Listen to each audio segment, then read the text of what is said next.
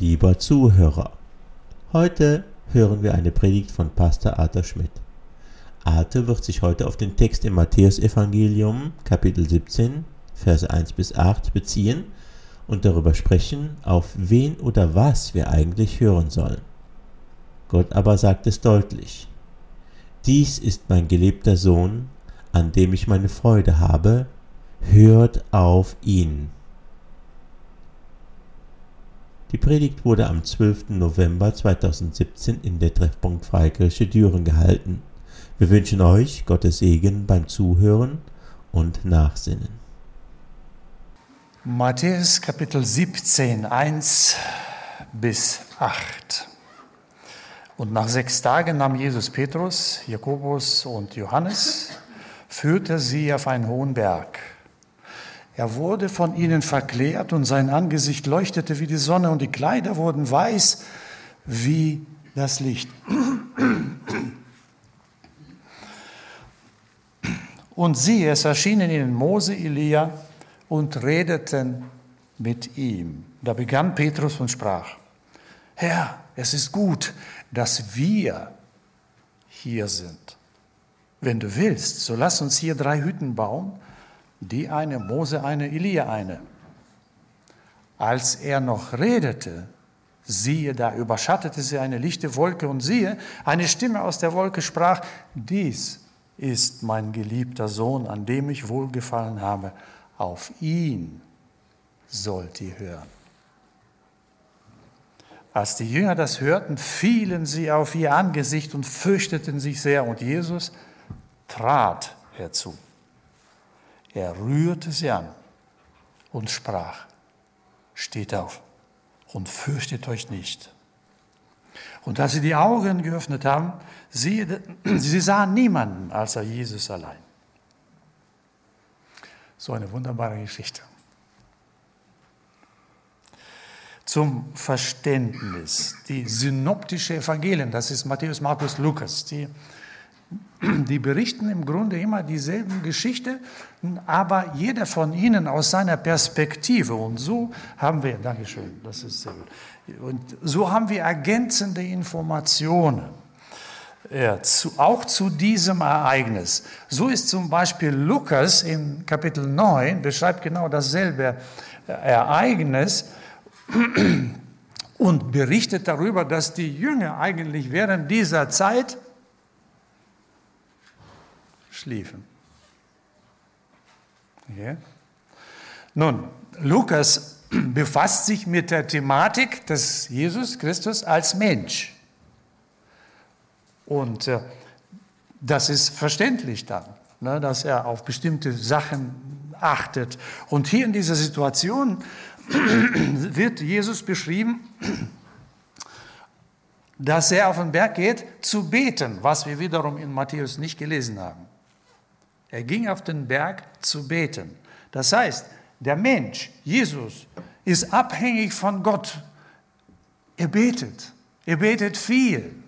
Menschen, die von Gott abhängig sind und die verstanden haben, dass, dass sie von Gott abhängig sind, sie beten viel. Warum beten sie viel? Weil sie es brauchen.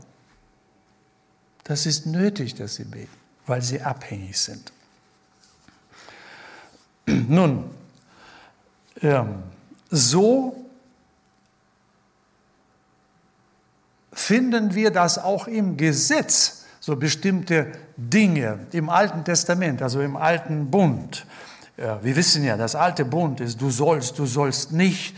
Und diese Geschichte äh, von der Verklärung lehrt uns etwas über das Gesetz und über die Gnade. Wir werden wir werden verstehen am Ende der Predigt, was, was Gnade bedeutet und wo das Gesetz steht. So steht im Gesetz, du sollst, du sollst nicht. Und wir Menschen wissen ja das. Wenn wir lesen, im Grunde in unserem inneren Wissen, ich darf es nicht, ich sollte nicht, ich soll nicht, du sollst nicht. Ne? Oder du sollst dies und jenes. Ne? Nun, in der Realität ist es so, dass äh, das Gesetz voraussetzt, dass wir es machen müssen. Nur in der Praxis, im Leben wissen wir, dass wir es nicht können. Das ist unser Problem. Wir können es nicht. Die Gnade setzt aber die Abhängigkeit von Gott voraus. Die Gnade spricht eine andere Sprache als das Gesetz. Ich kann nicht, aber du kannst es, Herr. Und ich bin abhängig von dir. Und deshalb wirst du mich befähigen, es zu tun. So ungefähr ist die Sprache. Und das Gebet heißt hier nicht eine bestimmte Form oder ein Ritual oder Körperhaltung, sondern Gebet bedeutet hier im Grunde die Abhängigkeit von Gott zu erkennen und auch so zu leben. Ich bete, weil ich abhängig bin von Gott und von seiner Gnade und von seiner Führung und von seiner Liebe und von seiner Kraft, Weisheit und von seiner Güte. Und alle Frauen und Männer Gottes in der Geschichte haben immer gebetet und haben viel gebetet. Nun, Jesus betet hier auf dem Verklärungsberg, während Petrus, Jakobus und Johannes schlafen. Die Jungs haben es noch nicht so ganz begriffen. Sie schlafen ruhig. Nun, Petrus nimmt aber am Ende seines Lebens Bezug auf dieses Ereignis der Verklärung in 2. Petrus 1, Vers 15, 18. Der Brief wurde kurz vor seinem Tod geschrieben. Er war schon ein gestandener Mann, er, war kurz vor dem, vor dem Verabschieden. Und er sagt Folgendes, ich will aber dafür Sorge tragen, dass ihr euch auch nach meinem Abschied jederzeit diese Dinge in Erinnerung rufen könnt. Also ich sorge dafür, dass ihr es nicht vergesst. Mit anderen Worten. Vers 16. Denn wir sind nicht klug ersonnenen Legenden gefolgt, als wir euch die Macht und Wiederkunft unseres Herrn Jesus Christus wissen ließen, sondern wir sind aus Augenzeugen seiner herrlichen Majestät gewesen. Denn er, also Jesus Christus, empfing von Gott dem Vater Ehre und Herrlichkeit. Wann?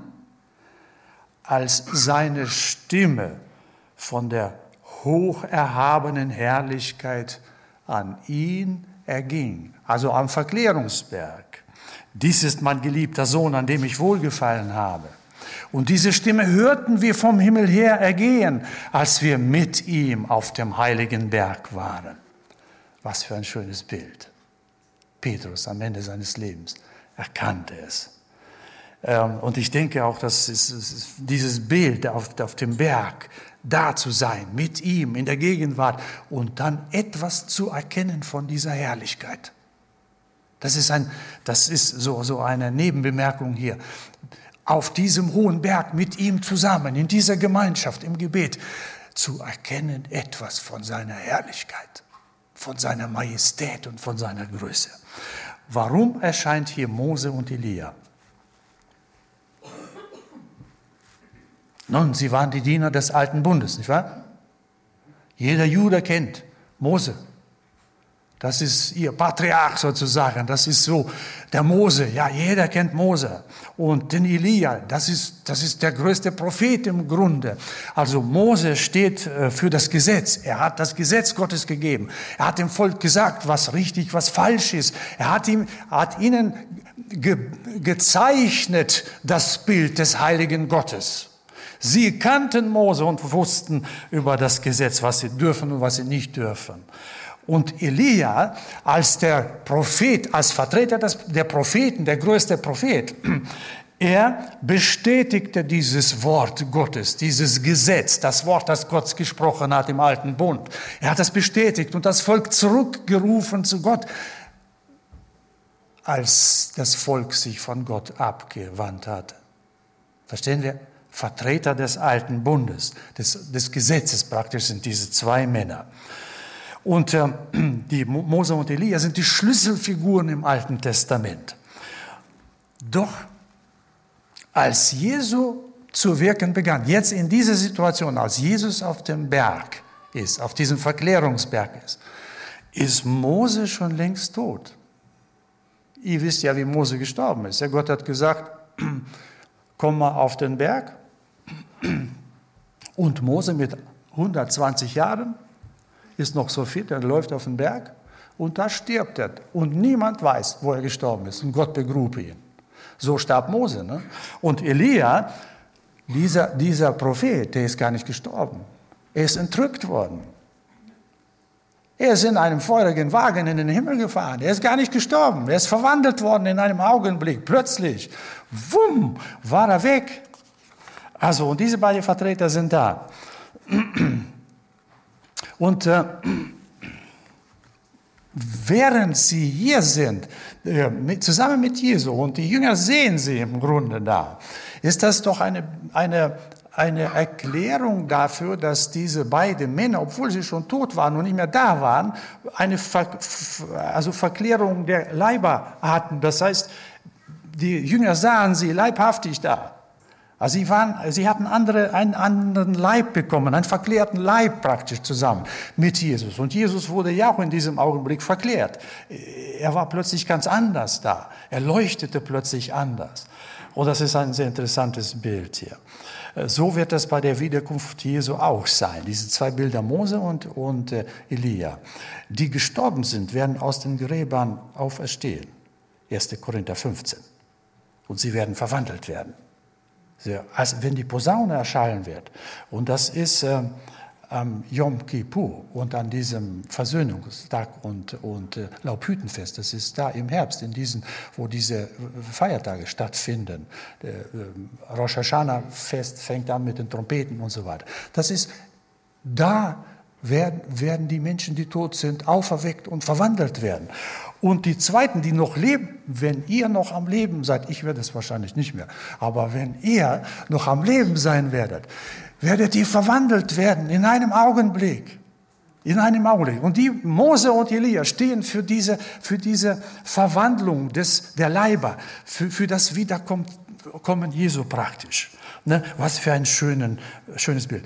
So, und die werden entrückt werden, sagte das Neue Testament. So wie Elia. Er, war, er wurde entrückt. Er war plötzlich nicht mehr da. Und äh, hier erscheinen sie zusammen mit Jesus.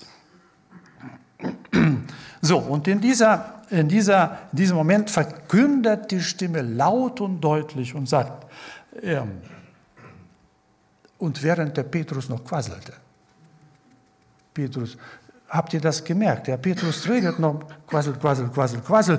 Boom, kommt die Stimme dazwischen, unterbricht seine Quassel. Interessant. Bis dahin habe ich es nie so gesehen. Aber ja, Gottes Weisheit, Gottes, Gottes äh, Stimme unterbricht oft unser menschliches Gequassel. Wir reden oft viel und sinnloses Zeug und wir wissen gar nicht, was wir reden. Und da muss die Korrektur Gottes hineinkommen und in diesem Fall sagen, dies ist mein geliebter Sohn.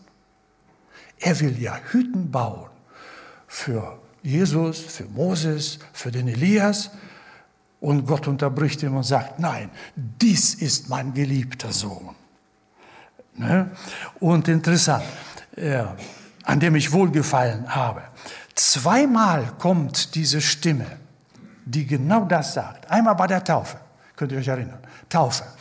Da irgendwo in der Gegend des Toten Meeres, 428 Meter unter dem Meeresspiegel, der tiefste Ort. Wer von euch war am Toten Meer? Wer, ja, ihr wisst, worüber ich spreche.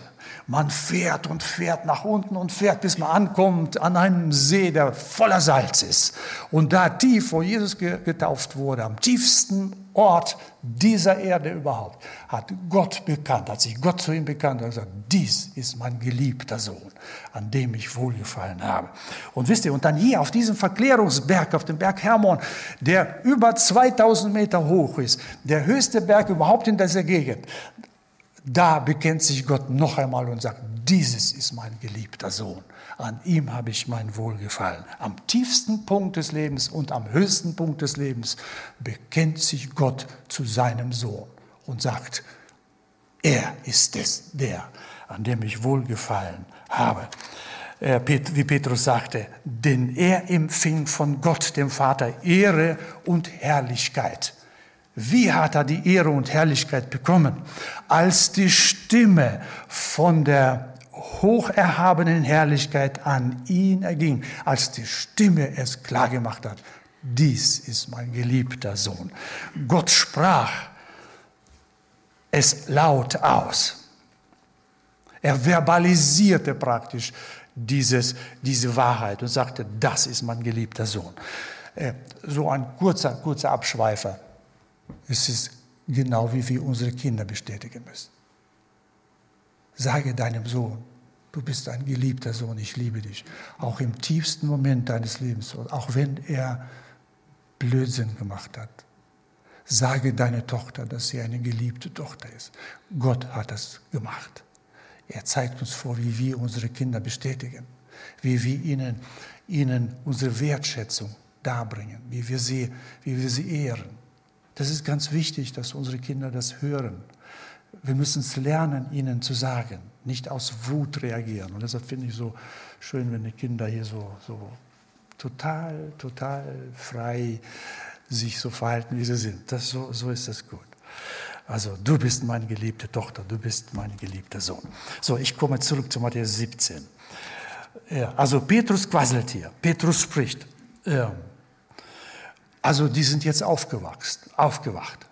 Das heißt, sie sehen diese Vision, sie sehen Mose, Elia, sie haben sie erkannt, Jesus verklärt, boah, sie sind total erschrocken, sie sind am Ende.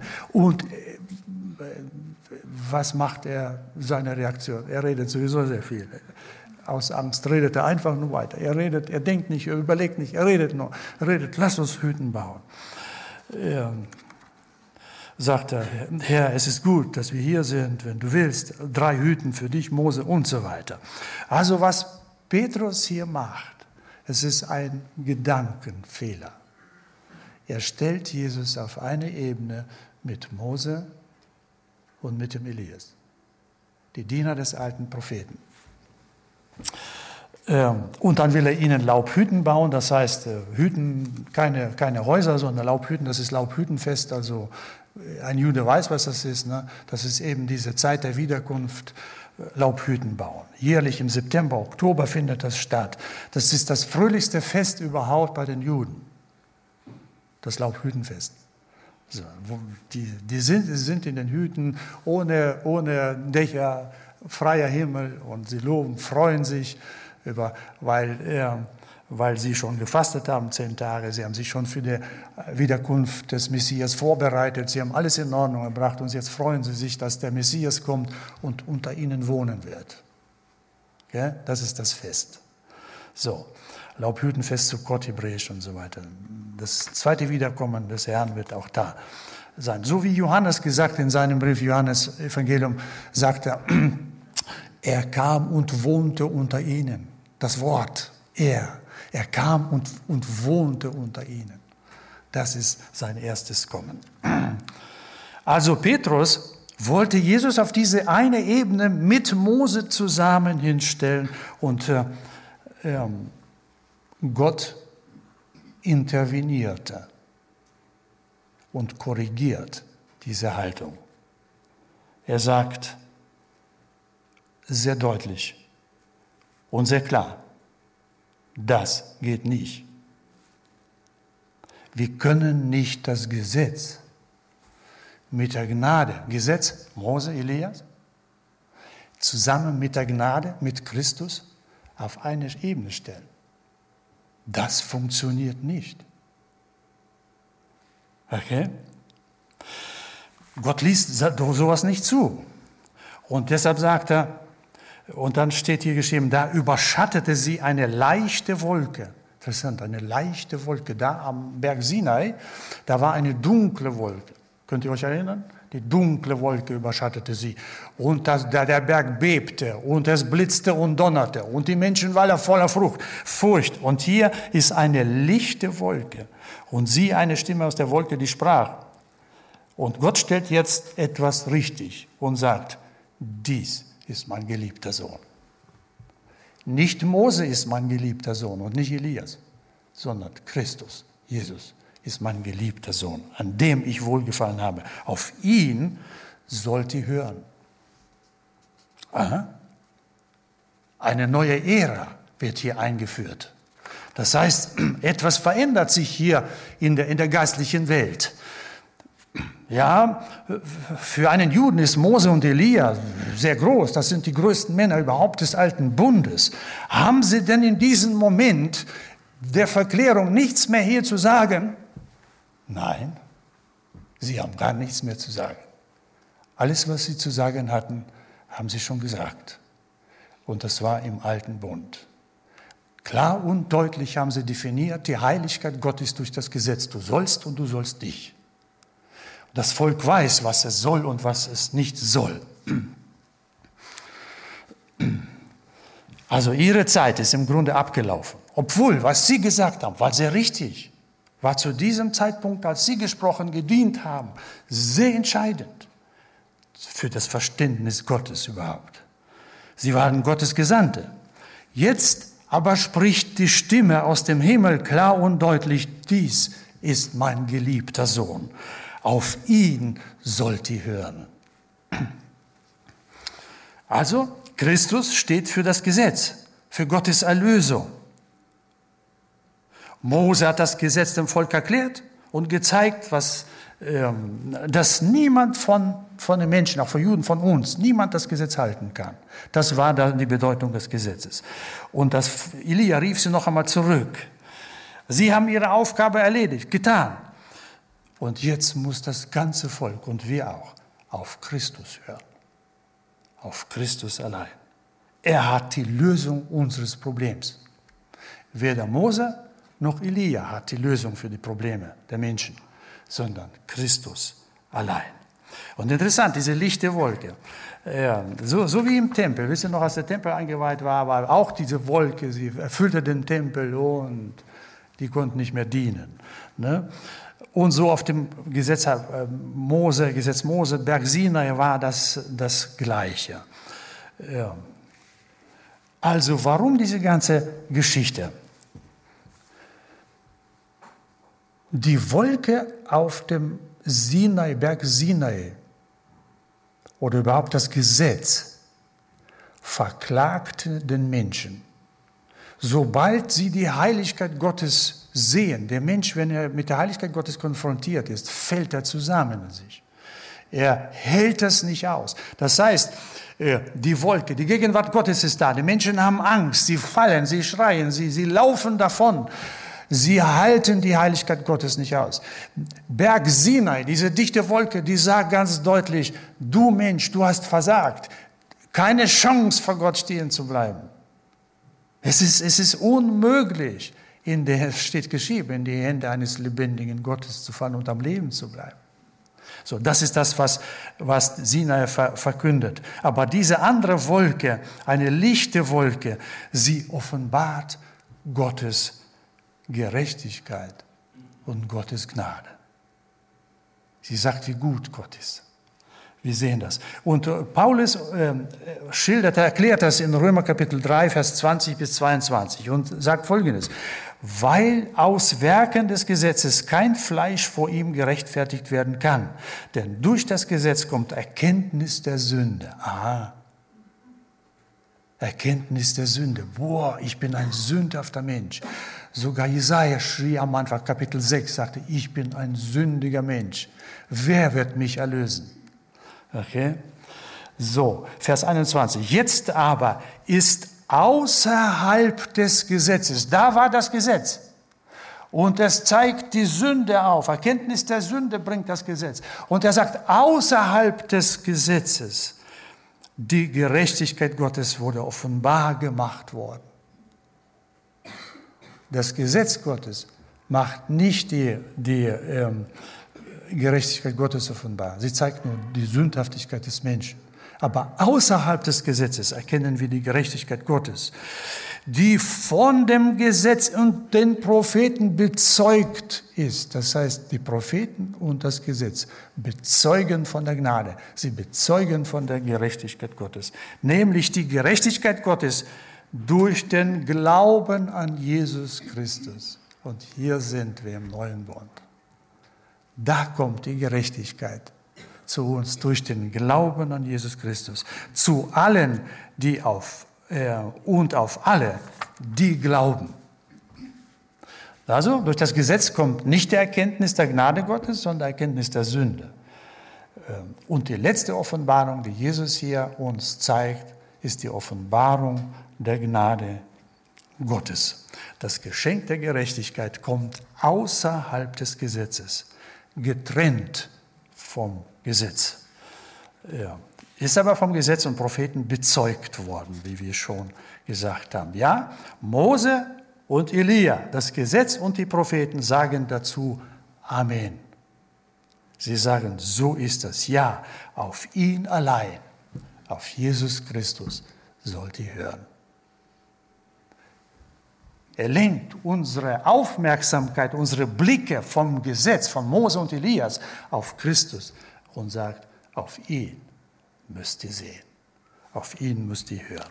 So, Matthäus 17 komme ich noch einmal. Als die Jünger das hörten, fielen sie auf ihr Angesicht und fürchteten sich sehr. Also ihr Verhalten ist das Verhalten der Menschen im alten Bund. Sie sind hier mit der Herrlichkeit konfrontiert, verstehen das Gesetz überhaupt nicht, die Gnade überhaupt nicht. Sie sehen die Herrlichkeit, bumm, die liegen auf ihrem Gesicht. Ja? Und, ähm, und Jesus, wie Jesus sich sie verhält, das ist Gnade. Das ist ganz anders als das Gesetz. In, beim äh, Sinai hat er gesagt, Gott sagte, kommt nicht nahe zum Berg, kommt nicht nah, rührt den Berg nicht an, ihr werdet alle sterben. Und hier trat Jesus herzu. Das heißt, Jesus geht auf die erschrockenen Jünger, die da auf dem Angesicht liegen, die vollkommen in Ängste vergehen. Er geht auf sie zu. Ganz anders als im Gesetz. Und dann, was macht er weiter? Er rührt sie an. Er berührt sie. Hört ihr, was die Gnade mit uns macht? Sie kommt uns entgegen. Die Gnade berührt uns. Nicht, nicht nur das. Die Gnade spricht zu uns. Und sie sagt, steh auf.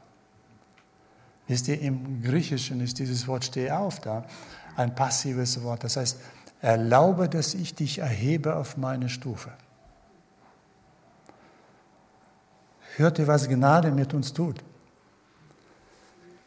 Sie erhebt uns aus der Verdammnis, aus der Selbstverdammnis, aus der Sünde. Sie erhebt uns auf dieselbe Stufe mit dem Sohn Gottes, mit Christus.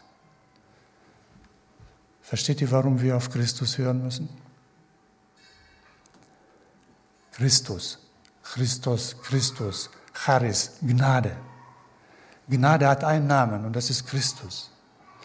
Wir können nur auf Christus hören und Gnade erleben. Wir können nicht auf das Gesetz starren und Gnade erleben. Da werden wir gesetzlich. Wir werden sagen, du sollst nicht dies und jenes und, und du hast dich wieder falsch verhauen und verhalten und, und alle. Deshalb reden so viele Christen über das Verhalten voneinander, weil sie die Gnade nicht verstanden haben. Wenn du in einen Rahmen nicht passt, dann, dann bist, du, bist du da rausgefallen. Und das ist aber nicht Gnade. Gnade ist Christus. Er kommt dir entgegen. Die Gnade kommt dir entgegen. Sie rührt dich an und sie spricht zu dir. Steh auf. Steh auf aus deinem, aus deinem gefallenen Zustand auf meine Ebene. Und dann das Letzte, fürchte dich nicht. Da, wo Gnade ist, da gibt es keine Furcht mehr. Da, wo die Gnade herrscht, wo Christus herrscht, da gibt es keine Angst mehr. Da sind wir angekommen. Da sind wir im Haus unseres Vaters angekommen. Wie der verlorene Sohn. Ne? Keine Angst, er feiert eine Party da, er singt, er tanzt, er ist vollkommen zufrieden und glücklich. Und wisst ihr, und ihm geht es überhaupt schnuppe an, was die anderen über ihn denken und sagen. Das macht die Gnade mit uns. Und das ist nicht wir strengen uns an, liebe Gott zu gefallen, sondern das ist ein Geschenk, vollkommenes Geschenk Gottes. Das sind offene Arme, die uns aufnehmen. Und als sie dann die Augen öffnen, Vers 8, und das ist der Hammer. Die Jünger, als sie die Augen dann öffnen, sehen sie niemand mehr. Mose ist nicht mehr da, Elias ist auch nicht mehr da. Begegnet dir die Gnade. dann wird das Gesetz nicht mehr da sein. Die Gottvertrauende, die Gnade erleben, sie sind dem Gesetz nicht mehr unterworfen.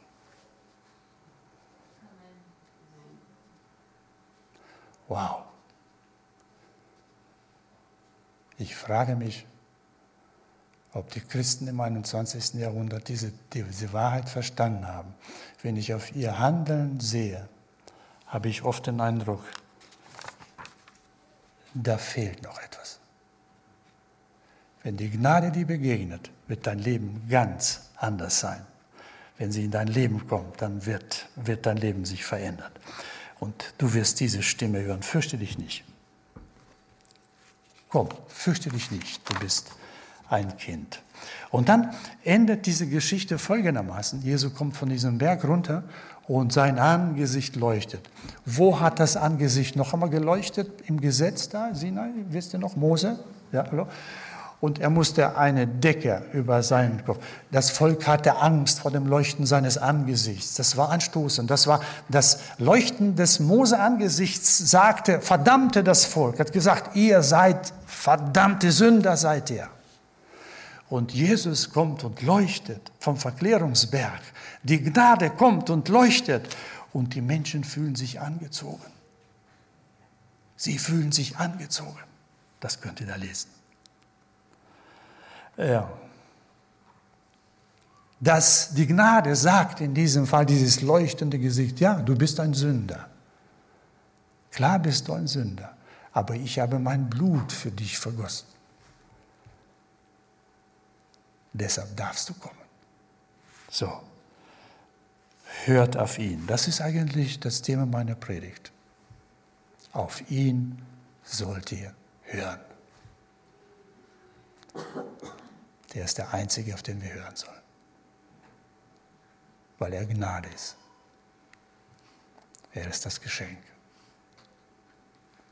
Wir werden jetzt still Du darfst eine Antwort geben. Das heißt, du darfst kommen. Jetzt, wenn du laut willst, zu ihm kommen und hier laut das alles machen, tu das gerne. Du kannst auch ruhig machen, so vor dir, wie immer du willst. Aber sag ihm Danke für die Gnade, nimm sie an. Sei nicht so töricht und lehne die Gnade ab, und, wenn du glaubst, dass du mit deinen Werken was erreichen kannst oder willst. Das, das wird nicht funktionieren. Nimm seine Gnade an. Ich schließe das. Zum Lob deiner Herrlichkeit. In Jesu Namen. Amen.